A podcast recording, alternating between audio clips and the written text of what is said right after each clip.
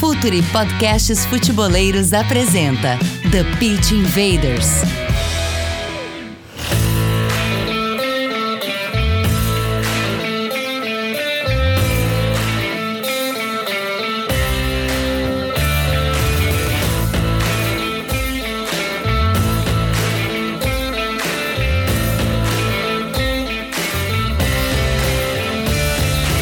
Olá, futeboleiros! Olá, futeboleiras! Futuri Podcasts apresenta The Pitch Invaders, episódio 215.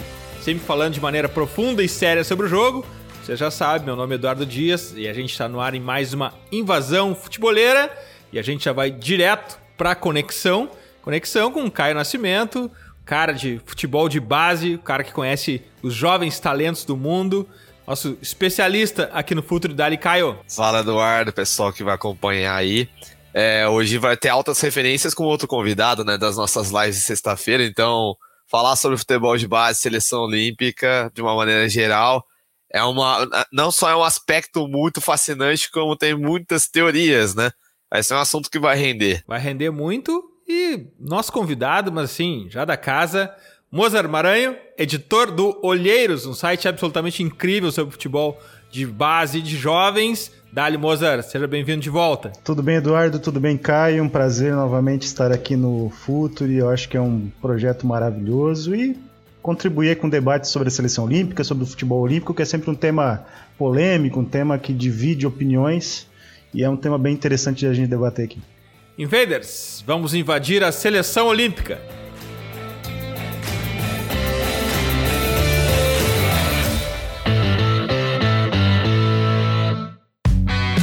No ar o The Pitch Invaders, podcast semanal do projeto Futuri.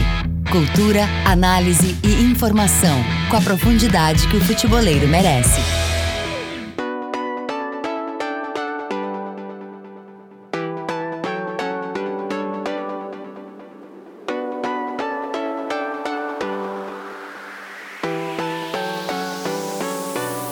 Contexto, contexto, contexto. A gente sempre parte do contexto, a gente precisa ancorar os assuntos daqui para depois partir com liberdade intelectual e falar sobre tudo o que a gente pensa. E hoje a gente vai falar sobre seleção olímpica, Jogos Olímpicos, Olimpíada, tem isso também, né? Como que se chama? Olimpíadas, Jogos Olímpicos, mas enfim, vamos lá, seleção olímpica nos Jogos Olímpicos. E a gente precisa contextualizar muito esse torneio, porque afinal de contas, em meio a uma pandemia, uh, o podcast está garantido, as, os Jogos Olímpicos talvez nem tanto, a gente precisa acompanhar dia a dia. E Caio, o que, que tu consegue nos dizer assim de contexto? O que está acontecendo no Japão? Que, que, porque até mesmo as seleções estão sendo alteradas no, no último minuto. Né? O que a gente vai conseguir entregar aqui é um update até dia 9 de julho, a data que está saindo esse podcast. Então, né, Eduardo, são convocações condensadas, se a gente pode falar dessa maneira, né? Cada hora ela vai mudando, ela vai afinando, né? Não tem um prazo geral ainda, né? Mas, por exemplo, a seleção brasileira sofreu inúmeras alterações, né? A seleção alemã também várias alterações. A seleção a seleção francesa sofreu muitas alterações. A Argentina, então assim, é, os times grandes, né, os big dogs, aí se a gente pode falar dessa maneira, dessa Olimpíada, sofreram muito. Acho que com exceção do Brasil, por ser um continente, né, praticamente, um país continental, onde a gente vai ter muita opção mesmo de convocação, só a Espanha que saiu um pouco ilesa disso tudo aí, né, porque quem acompanhou a Euro, né, e quem acompanhou a, a Euro tanto no, no profissional quanto a Euro Sub-21, já viu esses caras todos, né? Então é praticamente o mesmo time, o mesmo treinador. Não, é o mesmo treinador, mas é o Luiz de la Fuente, né? Que foi auxiliar do Luiz Henrique. Então é muita cara. É, a gente já tá acostumado. Mas assim, de uma maneira geral, eu acho que a expectativa é um pouco complicada. Como você falou, por conta da pandemia, do surto que tá tendo em Tóquio, né? É, muito, é, já tá em xeque a participação, já vai ser com o. Uh, vai ser, já vai ser sem público, né? Eu acho que isso pode surtir um pequeno efeito, especialmente nas equipes europeias, porque eles estavam até, até certo, certo tempo atrás jogando competições com público, né? Tanto na Euro, na Euro 2020, né, com os profissionais, quanto na Euro Sub-21, que também teve, né, público. É, foi em duas sedes apenas, a Eslovênia e a Hungria, mas tinha público, então a gente percebia que isso fazia uma diferença no desempenho dos atletas. Para o Brasil, acho que não vai ser. Para Brasil e Argentina, acho que não vai ter esse peso gigantesco, né? Justamente pela situação né, do, da Copa América, né? Que por sinal, né, Brasil e Argentina se enfrentam. É, então acho que e, não vai ser um, um, efeito tão grande, mas acho que as equipes europeias, justamente pela situação, né? Pode ser uma. É, é pode ter o psicológico um pouco mais afetado. Claro, tirando a questão sanitária, né? Que, que ainda uh, vai apavorar o pessoal do futebol, até o, o pessoal do futebol não, né? O esporte em geral, até ter uma, uh, ter uma convicção com relação a isso. E aí, Mozart, contexto. Grupos, seleções, Covid, troca de convocados de última hora. O que que isso envolve? O que, como é que é esse pacote Jogos Olímpicos uh, na modalidade de futebol? A preparação para uma Olimpíada no futebol olímpico masculino, ela já é meio caótica normalmente, né? Sem a pandemia, sem Covid, sem essa situação da, da questão sanitária, né? É, se você pegar as seleções tradicionais, principalmente, sofrem muito, porque você nunca sabe com que grupo você vai contar. Por mais que a preparação seja boa ou não seja tão boa, né? Você nunca sabe com que grupo você vai contar. Você pode fazer preparação amistosos, torneios é, preparatórios com um grupo de jogadores, de repente para a Olimpíada você não tem é, 50, 60, 70% daquele grupo. Né? Então já é um problema sério para as seleções tradicionais.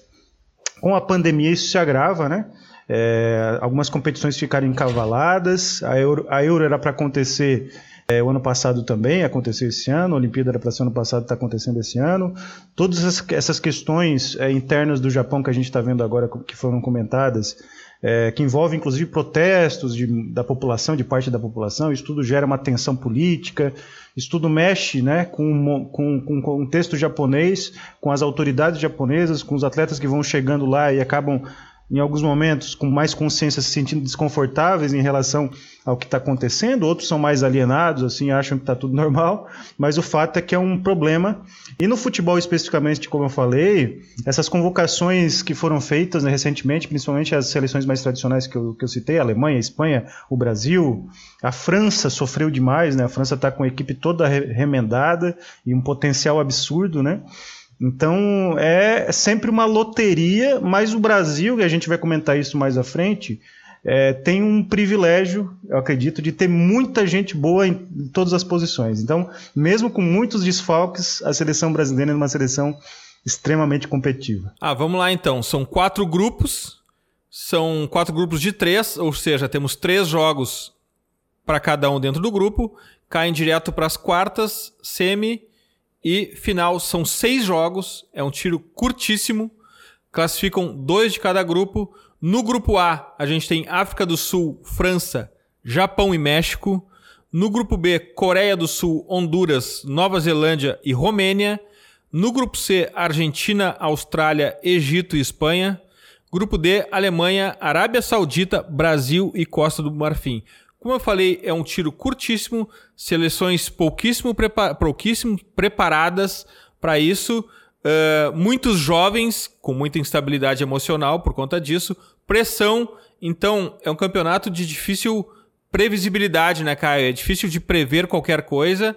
Uh, e como eu já falei, inclusive a própria convocação sequer está, definitivo, de, está definida na sexta-feira, 9 de julho, que é quando vai ao ar isso aqui. Vamos tentar passar um, um fazer um overview aqui, aproveitar que o Brasil está no último grupo. Vamos tentar fazer um overview aqui sem se aprofundar muito, mas no grupo A, África do Sul, França, Japão e México, Kai. Eu acho que esse é o grupo até mais estranho, se eu posso dizer dessa maneira, porque vai olhar assim, ah, o grande bicho papão é a França, né? Mas como o Mozart falou agora há pouco, ela foi muito prejudicada, entre aspas, né? Pelos clubes por não liberar. A maioria dos clubes não liberou, por exemplo, o Camavinga, né? que tá, não sei se ele já foi anunciado pelo Manchester United, mas ele seria a grande estrela, né? Não fez uma boa Euro, né? Sub-21, acho que ele foi muito mal, na minha opinião, é, bastante decepcionante. Seria uma chance para ele se redimir, entre aspas, né? Porque o hype sobre o Camavinga é gigantesco, né? E ele não vai estar tá nessa Olimpíada justamente para focar na carreira dele, né? Então, assim, a França já vem é, literalmente bem é, modificado. Se for olhar a convocação dela, a maioria dos jogadores são jogadores ou do Montpellier, do Lorient e muitos jogadores de segunda divisão da Ligue 2, né? da, da, da, segunda divisão da, da França. Tanto é que o BQ, por exemplo, que muito provavelmente vai ser titular, eu acho que ele tem uma chance muito grande de é, abocanhar, vai, uma vaguinha em um clube maior por conta da, das Olimpíadas. Eu acho que isso é uma das coisas que, as, Olimpíadas é, dá ao jogador que vai participar, porque primeiro, né, é um campeonato para jovens e ele é um jogador que está no CAN, né? O CAN quase caiu para terceira divisão. Então, assim, ele foi a opção do Sylvain Ripoll, né? Para ser um cara, para ser uma nova, uh, para ser uma cara nova, digamos assim, na seleção francesa, de uma maneira geral. E é um grupo que eu acho que assim pode ser encardido para a França justamente por ela estar tá um pouco é, desfigurada, né? Não ter os grandes jogadores assim que a gente está acostumado a ver. Com exceção, claro, né, de dois caras que a gente conhece bastante e jogadores que vão jogar juntos, né? Que é, no caso, o Tovan, que acabou de ser contratado pelo Tigres, vai jogar junto com o Guinhá. Né? O Guinhá, eu acho que é um jogador que não precisa de apresentação. Eu acho que essa Olimpíada vai ser também muito importante para ele, porque vai ser mais ou menos um The Last Dance para ele, né? É, claro, não é mais jogador de seleção francesa principal, é um jogador que também já está caminhando para o final de carreira dele, né? É, parece que essa vai ser a última temporada dele no Tigres e ele pretende se aposentar no Toulouse, que é o time que ele cresceu, né? E, e ele quer parar, já tá com 36 anos de idade, né? E o Tovan, ele tá fazendo o caminho que o próprio Guiá fez lá atrás, né? Cinco anos atrás, indo pro Tigres, né? Saindo da França, né? Do, do Marseille e agora tá indo pro Tigres. E para ele mostrar que ele ainda é o Tovan, né? Que a gente imaginou que tinha aquele hype gigantesco quando ele foi pro Newcastle, etc. Não deu certo na Premier League e foi, e foi para o Olympique de Marseille e foi importante na equipe francesa. Então acho que esse vai ser interessante para a gente ver esses caras. Também tem o garoto do Lorient, né? Que é muito interessante. Agora fugiu o nome dele aqui. O. O Lefé, é, o, o Enzo, Enzo, Enzo Lefé, que ele foi um dos melhores jogadores a sair do banco na última temporada. E isso é uma coisa importante também. Não é uma seleção muito experimentada no profissional, tá, Eduardo? Tem muito jogador ali que não tem nem 20 jogos. No caso, ele participou de 33, mas apenas 20 como titular. Mas de uma maneira geral, ele é um jogador que foi um jogador muito importante. O Lorient tem 21 anos de idade, é, um, é o camisa 10 né, do Lorient. E creio que deve ser o titular do Ripoll, porque é um jogador que tem essa habilidade, tem esse, esse a questão do drible, é um jogador que quebra, que quebra linhas. Então, pode ser uma situação interessante para esses caras, né? Quem está na segunda divisão, num time menorzinho, e no caso o Guinhá, né, que está no fim de carreira. É, Mozart, é, até a configuração desse grupo é interessante, né? Porque tem um powerhouse aqui, tem a França, tem os donos da casa, tem uma, uma seleção africana que em Olimpíadas sempre entrega, e tem o México também, que, é que, é que tem uma certa, uma certa cultura uh, influente de, de futebol. O que, que esperar do grupo A, Mozart? Trazendo um pouquinho da história da Olimpíada em 2000, né, em Sydney, o Brasil perdeu para a África do Sul. A África do Sul que tinha como seu grande destaque o Scott Fortune, que jogava no Manchester United, fez um grande jogo e me decepcionou muito naquele momento a seleção brasileira Mozart, que tinha. Mozart, se a gente falar em Olimpíada, aqui pelo menos uh, a, uh, o time brasileiro, mais que Olimpíada, tem futebol. Quase todas o Brasil as decepções, já né? É, é, tem é quatro, uns quatro gera... decepções aqui. Eu era, particularmente essa geração do Ronaldinho e do Alex, eu era muito fã e achava que ia ganhar a Olimpíada e foi um, um grande fiasco. E toda aquela história do Luxemburgo que a gente sabe, né? Enfim, eu acho que nessa Olimpíada, uh, o México, nesse grupo A, ele tem, sempre tem um aspecto coletivo que a gente não pode descartar e uma, uma cultura de vitória dentro da Olimpíada. Ganhou em 2012, sempre dá trabalho, uma, uma seleção que às vezes não tem aquele destaque individual que salta aos olhos, mas sempre tem um coletivo muito forte, uma identidade muito forte e, como eu falei, uma cultura de vitória que vem sendo construída nas últimas Olimpíadas. E o Japão, o dono da casa, tem alguns talentos individuais, alguns que precisam desabrochar ainda. Se não tiver público, muda um pouco a configuração, porque é, eles não vão ter aquele apoio. A torcida japonesa é uma torcida que tem uma intensidade, né, que consegue fazer uma certa diferença. Então é um grupinho aberto, como a gente pode falar de quase todos ou de todos, mas eu acredito que a França, com os desfalques, como o Caio falou, acaba perdendo bastante força e o Ripoll é um técnico bastante questionado também, né? Ele, talvez ele não seja o técnico mais elogiado dentro da França ou mais preparado para lidar com geração e uma geração tão, tão, talentosa. Então, eu acredito que seja um grupo aberto, mas eu nunca descartaria o México pela questão é, coletiva e de cultura da vitória que eles têm é, há algum tempo já. Caio.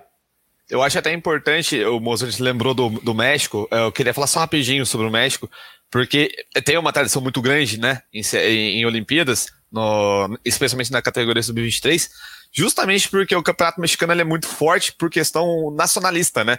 Muitos jogadores é, às vezes preferem não dar o próximo passo e ficar no México. Então, essa seleção convocada, né, sub-24, né, se a gente pode falar dessa maneira, é, praticamente 90% ali são de jogadores nacionais, jogadores do campeonato da Liga MX, né? E isso pode ajudar bastante.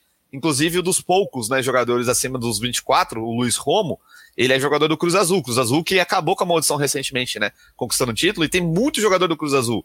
Então, assim, e, e, e a maioria dos jogadores convocados foram para a Liguila, né? Que era o campeonato, né? O, o Final Eight do, do futebol mexicano. Então são jogadores acostumados a competir. E muito provavelmente, né, eles vão jogar com tudo, porque sabe, né? A situação, por exemplo, o Japão tem o Takefusa Kubo, mas depende mais do coletivo. A África do Sul tem o Lyle Foster, né? Que joga no, Guima, no Vitória de Guimarães. Mas a França tá cambaleante, pô, é a chance, né? No México ser o, o mostrar primeiro, né? Que é o México das Olimpíadas e um pouco mais longe, porque acho que é uma, gera, uma geração talentosa também. Bom, para quem quiser acompanhar, na quinta-feira, dia 22 de julho, México e França fazem a primeira rodada às 5 da manhã. E no mesmo dia, às 8 da manhã, Japão e África do Sul é um grupo que vai entregar entretenimento, com certeza. Vamos para o grupo B aqui, Caio. Coreia do Sul, Honduras, Nova Zelândia e Romênia. Tinha uma expectativa muito grande com relação à convocação da Romênia. Mas, assim como você falou, uma, é uma, é, foi uma convocatória muito condensada, muito modificada. Porque o Didi Becali, né, que é o dono do Steaua Bucareste, do Steaua, do Steaua, né, na realidade, que você não pode mais falar Steaua, é FBSB, né, é, não liberou ninguém. Ele falou que não ia liberar ninguém, porque ia atrapalhar os planos dele, e é o principal time dos jovens, é a principal academia no futebol romeno. Então não tem os grandes jogadores de lá. É, é tinha uma, uma grande expectativa. a, gente, a, gente tem, a, gente tem, né? a gente tem texto sobre isso, não tem texto sobre isso? Tem, né? Tem um texto meu lá é, na claro. Ah, já tem uma dica, dica futebolera easter egg aqui. E é muito boa, porque a, a, a, a Romênia tá, tá, ela mudou bastante as categorias de base. Tá tendo um maior investimento. Só que tem essas coisas, né? A cultura né, do futebol romeno tem dessas, porque são os magnatas que mandam nos clubes, né? Então o Becali falou, ele, ele faz o que ele quer lá, né? É quase um Silvio, Silvio Berlusconi da Romênia. Então o que ele fala é lei. E não convocaram ninguém do FBSB, né? E, e tinha essa a, expectativa com o Popesco, mas tem alguns jogadores da Romênia que fez grande campanha, né? Na Euro Sub-19, que foi a que classificou a Romênia, né? Porque ela passou para o mata-mata. E a, e a Romênia que quase passou, né? Na Euro Sub-21 na fase de grupos. Por muito pouco ela, não, ela ficou por fora por saldo de gols contra a Alemanha. Tem o Chobano, que é um jogador interessante. Tem o, o Ayuane, que é um goleiro muito interessante também. Uh, tem o, o Andrei Ratiu, um lateral interessante. Então, assim, é um time que eu acho que vai passar. Muito por, por conta da, da, da dificuldade das outras equipes. Coreia do Sul fez jogo difícil para o Brasil, né? A gente vai falar daqui a pouco do Brasil. Foi um dos times que o Brasil enfrentou na preparação, especialmente no começo do ano assim como foi o Egito, né? Foi numa um giro que a seleção brasileira deu, inclusive, no Egito. E a Coreia do Sul deu muito trabalho para o Brasil. E interessante que essa seleção da Coreia do Sul são de jogadores universitários. Alguns ali ainda não migraram, né? Para as equipes principais. Então vai ser interessante ver uh, até que ponto, né? O coletivo vai fazer a diferença. E aí, Mozart, tua visão sobre o grupo B? Eu gosto sempre de pegar pelas chamadas zebras, né? E Honduras é uma seleção muito interessante em Olimpíada. Aqui, aqui é, é o lugar dos underdogs, fique à vontade para falar sobre então, as zebras. Honduras fez a última semifinal com o Brasil e foi uma seleção que acabou sendo vencida até com uma certa facilidade. Eliminou a Argentina na primeira fase. E dessa vez eliminaram os Estados Unidos, badalados Estados Unidos, no pré-olímpico da CONCACAF que tinha Johnny do Internacional, inclusive, no seu elenco. E uma seleção cheia de hype, embora não, não tenha podido usar, ou não quis usar, seus principais destaques com idade no pré-olímpico. Eu acho que foi um erro, porque eu acho que para esses jovens seria uma importante situação de amadurecimento, né, jogar uma Olimpíada. E acabou classificando Honduras novamente. Sempre o, o azarão, a seleção pouco badalada, pouco cotada. Estados Unidos veio com muita hype realmente.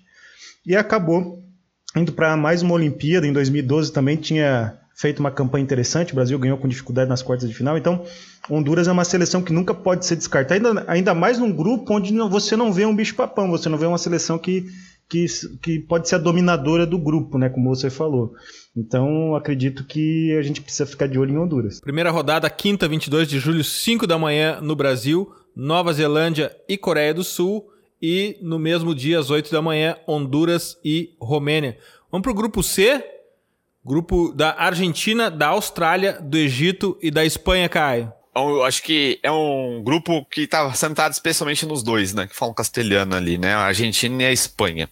Começar pela Argentina, também é uma seleção que teve vários nãos, né? Então o, o, o Batista ele teve uma dificuldade para convocar a seleção dele. É, tá utilizando muito jogador da MLS, né? Tem muito jogador argentino que migrou do futebol argentino para o futebol norte-americano e alguns jogadores bons que já foram para lá e alguns outros do campeonato argentino. Mas se você for analisar de uma maneira geral, é um time interessante, especialmente pelo meio campo. Tem Fausto Vera, Santiago Colobato, que está na Liga Mexicana, Tomás Belmonte, que está fazendo hora já no Lanús, o Martim Pajero, que na minha opinião foi o melhor jogador do, do da Copa Diego Maradona, né? Pelo Banfield, conseguiu levar o Banfield à decisão. Thiago Almada também é um jogador que tá com alguns problemas, né, pessoais aí, tem que resolver logo aí, tem que esclarecer a situação dele, mas no campo tem jogado melhor. Ezequiel Barco, né? Tem o Pedro de la Vega, né? Que é a grande promessa hoje do futebol argentino, jogador 01. Então, assim, todo mundo fica de olho nele. Então, tem o Gaish, né? O centroavante gigantesco que tá agora, passou para né, no futebol é, italiano, voltou para o CSKA. Então, assim, é um time ainda competitivo. Não é o mais forte. Eu acho que a Espanha tá extremamente competitiva. Para mim, acho que é o único time hoje em termos de nome e treinador e o que se apresenta em campo para bater de frente com o Brasil. Não só também pelo fato né, de ter conseguido é, convencer né, os clubes, é, especialmente os clubes maiores né, do futebol é, espanhol, a liberar os jogadores. Por exemplo, vai ter o, o vai, vai, vai, ter o Pedro que fez uma Euro fantástica, né? Não errou um passe né, no jogo contra a Itália. É impressionante isso, eu nunca vi isso na minha vida, Eduardo um jogador com 18 anos de idade dominar o meio-campo como ele dominou. E ele vai jogar. O Futuri tem o maior fã, maior, é o presidente do fã-clube do Pedro, né? Aqui no Futuri tem um, tem um grande é jornalista que é fã demais. É, verdade. Um abraço para ele, inclusive, a gente sabe quem é. Quando ele escutar isso daí, ele já vai ter aquele sorrisão de orelha a orelha, né? Mas tem ele, o, o Pedro, impressionante, jogando muito bem. O Mikel Merino fez uma boa temporada, vai jogar. Dani Ceballos vai jogar. Carlos Soler do Valência vai jogar. O Moncaiola, que fez um grande, uma grande Euro Sub-21, vai jogar. O Puado vai jogar, que também foi destaque da Espanha. O Oyarzabal, que jogou a Euro, jogou titular, né? Na última partida da, da Espanha. Então, assim, é um time muito forte. E eu acho que. É, assim, se nada de, de estranho acontecer, né? Vai, vai classificar e classificar com muita facilidade nesse grupo.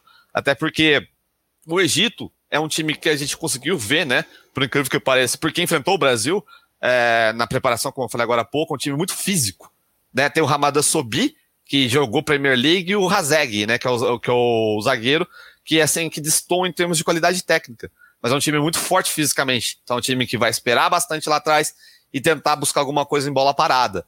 Então, assim, não é uma, um grupo muito homogêneo. A gente vê dois powerhouses, né? Como você gosta de falar, espontando até pela questão de treinador. O Luiz de la Fuente é um, um ótimo treinador de categoria de base foi jogador, né, do espanhol, para quem lembra dele, o carequinha baixinho. Então, assim, é, é muito interessante para ver como é que vai ser a Espanha, né? Porque em termos de nome tá bem forte. E aí, Moza? E o grupo C? Entendo que o Egito, naquele amistoso contra o Brasil, apresentou uma, uma versão bem competitiva, bem valente, né? O Brasil poderia ter matado o jogo no primeiro tempo e acabou deixando o jogo em aberto e o Egito buscou e ganhou a partida. Então, esse Egito ele não tem, né? Não tem o Salah, claro, não foi liberado pelo Liverpool, mas é uma equipe que pode, num bom dia, tirar pontos da Argentina e até da Espanha. E aí, quando eu falo da Espanha, eu não estou falando do elenco, que é muito bom, mas eu falo de alguns jogadores emendando Euro e, e Olimpíada, porque eles estão jogando a Euro como titulares e com um nível de, de, de, entrega muito alto, né? O Pedro, como foi citado, um jogador que tem sido titular sempre, jogando quase todos os minutos. Então, é, é, importante a gente salientar que talento na Espanha tem de sobra, mas a gente tem que ver como é que esses destaques né, que jogaram a Euro vão chegar é, na Olimpíada. E a Argentina, eu sempre falo que a Argentina não tem a sua melhor geração da história, né? Mas a Argentina tem um trabalho do Fernando Batista muito forte, né? E no pré-olímpico a gente viu uma Argentina que tinha suas dificuldades individuais, mas ele potencializou muito esse time. É, o Brasil ganhou aquele jogo derradeiro da classificação por 3 a 0 mas a campanha da Argentina foi muito sólida, muito boa. Então o Fernando Batista é um técnico, na minha visão, que consegue potencializar uma geração que eu não entendo a mais talentosa que a Argentina já levou numa Olimpíada. E a Austrália corre por fora, né? E o grupo C começa no dia 22 de julho, às 4h30 da manhã, com Egito e Espanha. Egito talvez seja o, o, o, a seleção que vai definir a ordem dos grupos, né? Quem conseguir, quem é a, a, o Egito conseguir tirar ponto aqui de, de, Espanha e Argentina, talvez fique em segundo desse grupo. Eles que, que vai ser o, o fator definidor da ordem. E às sete e meia do mesmo dia, 22 de julho, Argentina e Austrália Daqui a pouco, depois do nosso water break, a gente volta para falar do grupo D e da seleção brasileira. Fala, futeboleiros, tudo bem? Eu espero que vocês estejam gostando do episódio de hoje. Mas antes de seguirmos com esse bate-papo, eu quero fazer um convite para vocês. Se você quiser receber conteúdo exclusivo no site, ter acesso às matérias fechadas, vai lá na aba Club faça parte do Futuri Club por apenas 12 reais mensais ou até mesmo em planos semestrais com desconto ou até mesmo anuais. Você ainda vai ter direito a desconto nos cursos do Futuro. Então, fique ligado. Além disso, eu quero lembrar para vocês que esse episódio também tem o apoio do Futuri Pro, o departamento de análise e mercado do Futuri. Seu time gasta menos dinheiro e ganha mais jogos. Para mais informações, mande um e-mail para comercial@futre.com.br. Voltamos para falar sobre o grupo D, o grupo do Brasil, da Alemanha, da Arábia Saudita e da Costa do Marfim. A gente pode até falar dos adversários, depois a gente volta para falar especificamente do Brasil, fazer um, um overview, um geralzão aqui sobre o grupo D, Caio. Olha, acho que é o grupo mais difícil, justamente porque tem três seleções boas. Uma, acho que a favorita, que é o Brasil, a gente vai falar daqui a pouco, mas é, a Alemanha e Costa do Marfim estão bem convocadas, né? Acho que, apesar dos nãos, né? A Alemanha com o Stefan Kuntz conseguiu convocar uma seleção forte. E eu acho que já começa aí, tá, Eduardo? O grande segredo, digamos assim, da Alemanha. Tem um grande treinador. Para mim, é o melhor treinador de base hoje no futebol alemão, tá? É o Stefan Kuntz porque ele conseguiu ser duas vezes campeão da Euro Sub-21 sem ser considerado favorito. Essa última que ele venceu, né? O quarto título da, da Alemanha, de uma maneira geral. Uh, a Alemanha ela classificou na Bacia das Almas porque não estava com os melhores jogadores, mas mesmo assim fez o protocolar e classificou. Depois conseguiu o reforço de Wirtz e outros, e outros jogadores, passou o rodo, jogou demais. Por quê? Era um time taticamente muito bem ajeitado, era um time é, muito inteligente, sabia o que fazia. Porque, inclusive, a espinha dorsal vai estar tá aí, né? Na, nas Olimpíadas, especialmente falando do meio-campo, que eu acho é, muito valioso desse time alemão, que é a dupla Dorsch e Maier, né? O Dorsch, inclusive, saiu do Ghent e vai jogar na Eintracht Frankfurt, saiu hoje, né? Transferência, né? Então, assim, muito importante para ele, a Euro gigante que ele fez. E o Maier, que é um jogador que todo mundo conhece da categoria do Bayern, né? De Munique, mas jogou muito bem no Hertha Berlim. E, inclusive, foi o melhor jogador da Alemanha na categoria do Sub-21. E ainda vai rece receber alguns reforços, né? O Amiri vai jogar, um jogador do Hoffenheim, um jogador interessante, jogador de drible, coisa que né, faltou muito para a Alemanha é, até a, a, o Wirtz ser liberado no Sub-21, por exemplo. Mas vai ser esse o jogador do Kuntz. Vai ter o Cruz, né, que fez uma boa temporada no Leão Berlim. Vai ter o Arnold no meio-campo, né, no Wolfsburg, que é um jogador experiente, um jogador muito técnico. E, defensivamente, tem o Piper, né, que é um zagueiro foi muito bem é, na Euro Sub-21. Então é um time muito consciente e tem um grande treinador por trás. A Costa do Marfim é, é uma, foi uma das poucas seleções que não teve problema para convocar. Acho que teve problema para selecionar, na realidade, quem seriam os acima dos 24 anos para jogar. Porque, claro, né, não é a melhor geração da Costa do Marfim sub-24, mas tem bons jogadores. Porém, os sub-24 da, da Costa do Marfim são muito bons, né? O Bailey, por exemplo, foi liberado pelo Manchester United, o Kessier foi liberado pelo pelo Milan. Então, de uma maneira geral, a, a seleção a, da, da, Costa do Marfim é muito interessante. Tem o Sheikh Timit né, no meio campo, o Idrissa Dombia no meio campo, é um time ainda é, fora o QSE, né? Então, você já tem um ataque muito bom. O Amad Diallo, né, que foi contratado da Atalanta na temporada passada pelo Manchester United, foi liberado e ele é sub-24, então não precisou gastar essa bala ali, né, na convocação. Então, e é um jogador que terminou muito bem, né? Terminou deixando uma, um, um, gostinho muito interessante é, no Manchester United. Tem um ataque muito veloz, o Yusuf Dal é um jogador que faz muitos gols. O Christian Kouamé também costuma deixar muitos gols. É, é uma seleção veloz, tem um meio-campo muito técnico, né? Acho que isso é importante a gente ressaltar. O meio-campo da Costa do Marfim joga muita bola, com a bola no pé, se deixar os caras jogar ali, vai, eles vão encontrar espaço, especialmente o QSE. Então, assim, é bom não subestimar. A, a, a, a, Arábia Saudita talvez né, vai correr muito por fora aí, porque tem muito cachorrão nesse grupo. E para conseguir passar por cima, vai precisar literalmente de uma situação muito favorável. E aí, Mozart, e os adversários do Brasil nesse grupo D? A Arábia Saudita é para ficar em quarto lugar, a não ser que aconteça uma hecatombe, né? Que todo mundo esteja em dias ruins nas partidas contra a Arábia Saudita. A Alemanha tem uma identidade muito forte com seu técnico, como o Caio falou, né? Um, que sabe potencializar, sabe fazer um trabalho de organização é, coletiva muito interessante. Acho que individualmente é, talvez não tenha os jogadores com peso físico e técnico da Costa do Marfim ou, ou do Brasil, é, no, olhando o elenco todo, mas tem muita qualidade também e tem uma identidade. E a Costa do Marfim, eu acredito que talvez não tenha essa, esse trabalho é, de identidade tão forte como tem Brasil e Alemanha, e vai ter que usar esses tubarões que foram convocados para fazer a diferença. Né? Então, eu acredito que o QCE é um atleta fantástico, tecnicamente, fisicamente. Ele, no Milan fez uma temporada extraordinária. Então, o Brasil, nessas, nesses confrontos, a gente vai falar disso, vai precisar estar extremamente concentrado, porque são duas partidas dificílimas.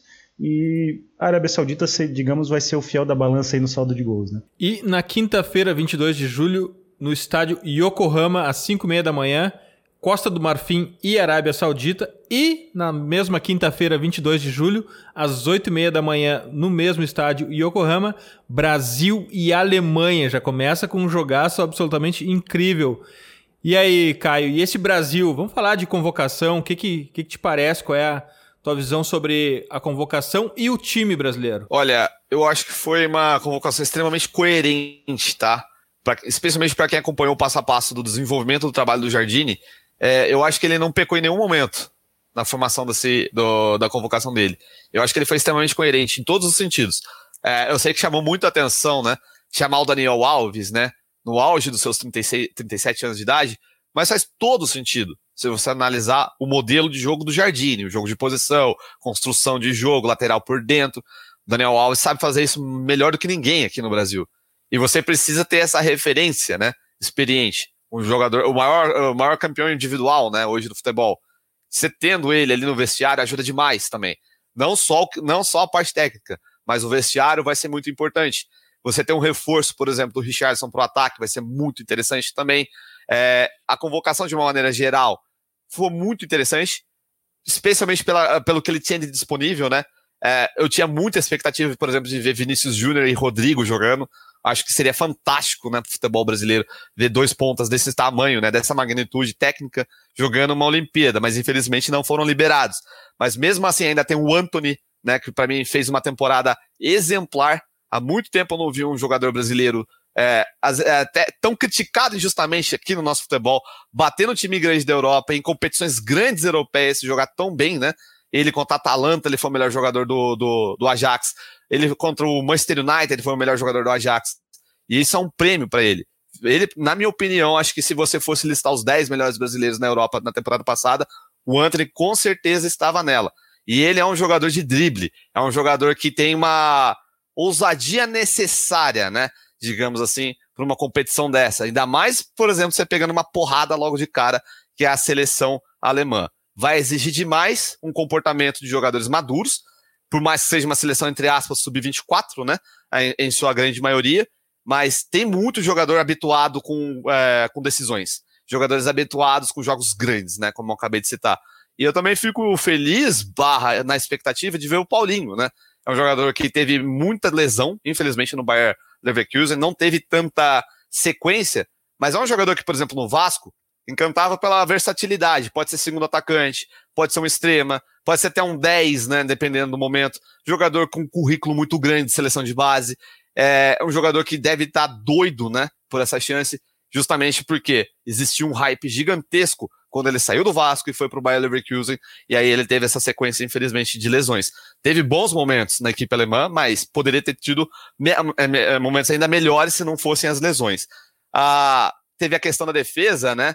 Que acho que a, a questão do Gabriel Magalhães era mais é, comentada, né? Seria, acho que, uma, uma das referências para o setor defensivo, foi cortado por lesão, depois foi o, o, Ricardo Graça. Muita gente vai falar, nossa, mas por que convocou o Ricardo Graça no Vasco?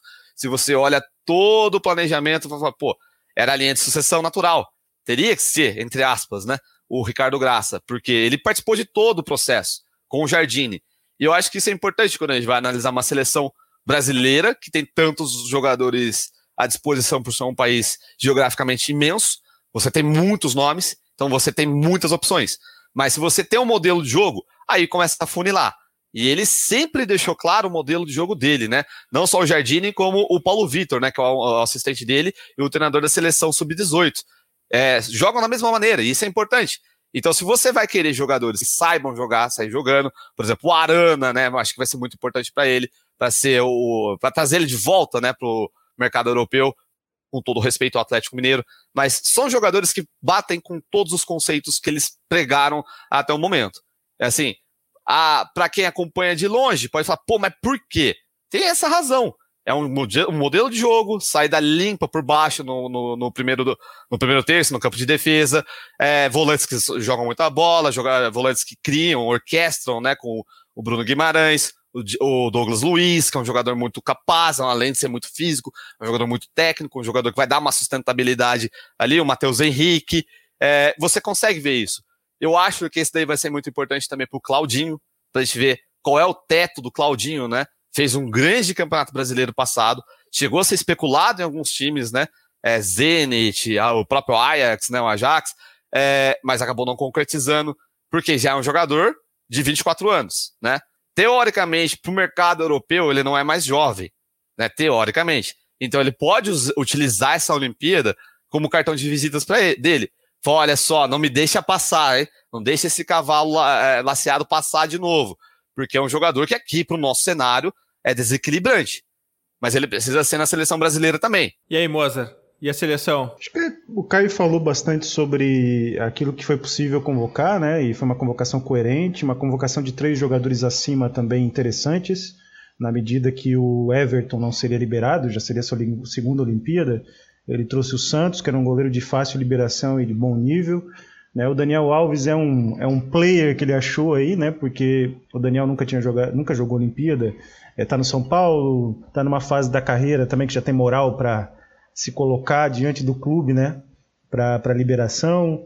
E, e, o Diego Carlos também é um zagueiro interessante que faz um contraste com os demais zagueiros de idade olímpica, que era um zagueiro de muita força, de velocidade, de impulsão, de, de imposição física, e você tem o Nino e principalmente o Ricardo Graça, que são jogadores técnicos, né? O Ricardo Graça, principalmente, joga com as duas pernas, um zagueiro bem interessante. E jogou muito bem o pré-olímpico. Naquela partida contra a Argentina, na minha visão, ele foi um dos melhores em campo, não errou nada. E era um jogo que valia vaga, né? Se o Brasil não classifica ali, não sei se teria Jardim na CBF hoje. Então foi um jogo muito importante que o Ricardo Graça respondeu bem e acho que isso dá moral para ser convocado agora, é, de última hora, digamos assim. É, falando no geral na equipe, é, diante da, das dificuldades de liberação de alguns jogadores, o Richarlison foi uma sacada maravilhosa. Acho que o Richarlison presente tem muito da vontade do Richarlison, que ele sempre deixa claro que a prioridade da vida dele é jogar na seleção brasileira, seja qual for. E, e ele essa questão com Everton, não sei se ele vai se transferir para o Real Madrid, se o Ancelotti indicou, não indicou, mas o fato é que o Richardson quer muito jogar sempre na seleção brasileira, já se apresentou com lesão e fez fisioterapia para poder jogar de qualquer jeito. Então, é um player muito importante também, um jogador que pode fazer diferença pela experiência que tem. É, eu acredito que ele vai, assim, dando um, um, spoiler do que eu acho que vai acontecer, eu acho que ele vai escalar é, Santos, é, Daniel Alves, Diego Carlos, Nino e Arana, é Bruno Guimarães, Douglas Luiz, Claudinho, Anthony, Richarlison e Matheus Cunha. Eu acho que vai ser isso Richarlison mantido pela esquerda. É um time para brigar pelo ouro, não tenho dúvida disso. É, o Matheus Cunha é um jogador que rende muito na seleção olímpica, teve dificuldade no Hertha Berlim, é, e é um jogador que tem uma liderança no grupo. O Claudinho, como o Caio citou, a gente precisa ver como é que ele vai, vai sair em nível internacional, em partidas com outro tipo de, de compactação, né?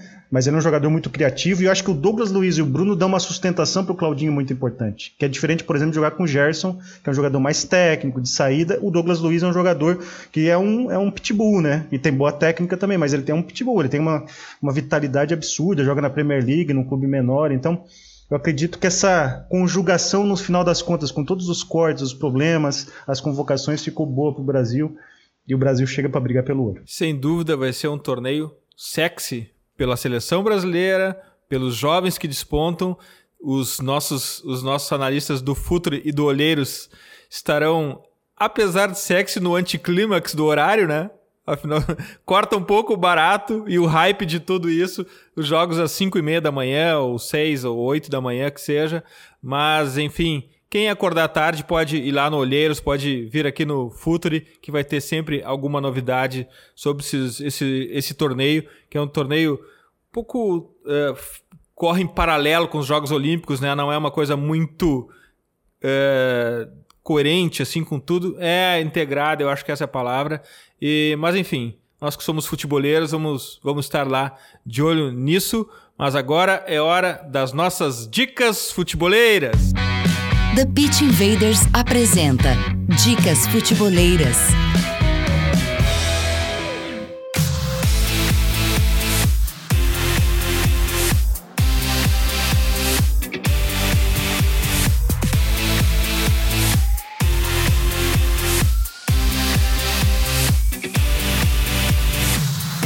minha dica futeboleira dessa, dessa semana tem muito a ver com um assunto que é super recorrente aqui no futuro, que é a mentalidade, a força mental no esporte.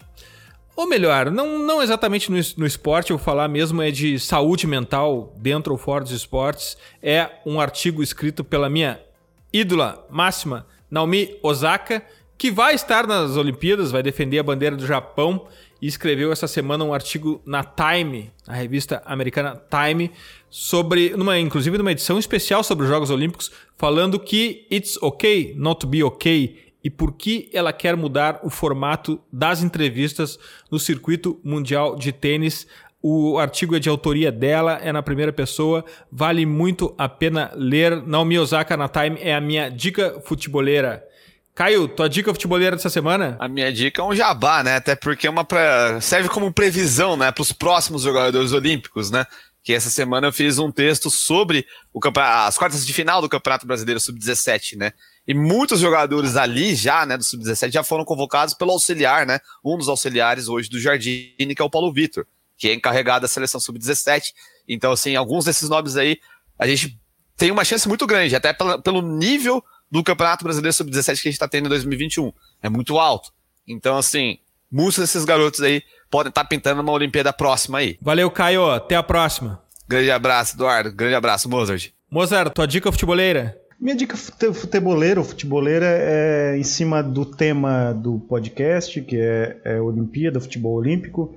Eu tenho uma memória afetiva muito grande, embora não seja saudosista, quem me conhece sabe, mas eu tenho uma memória afetiva muito grande da Olimpíada de Barcelona 92, foi a primeira que eu assisti mesmo.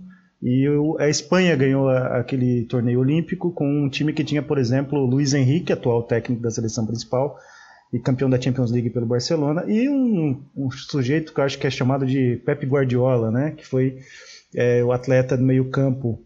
É, e era um bom jogador, quem assistiu o Guardiola sabe que ele era um bom jogador. E a Espanha ganhou aquele torneio olímpico, o Brasil não participou, e eu fiquei muito magoado com isso na época, né? O Brasil tinha um time no pré-olímpico ali com Denner, com Marcelinho Carioca, não classificou. E tem um texto no Futebólogo, que é um blog interessante, que fala muito dessa campanha de, e do momento que a Espanha ganhou essa Olimpíada de 92. Então, meu, meu, minha dica futeboleira é em relação a esse texto no blog Futebólogo, só colocar no Google, que tem um, um panorama geral de como foi essa conquista espanhola em Barcelona 92. Valeu, Mozart. Muito obrigado pelos olheiros, pelo teu trabalho e pela por, e por dar visibilidade para futebol de base e para os jovens talentos. Sabe que aqui a casa é tua. Volte sempre. Eu que agradeço a oportunidade mais uma vez. Invaders, graças por estarmos juntos em mais este TPI. Futeboleiras, futeboleiros, nós somos o Futuri e temos um convite para vocês. Pense o jogo. Abraço e até a próxima invasão. The Pit Invaders.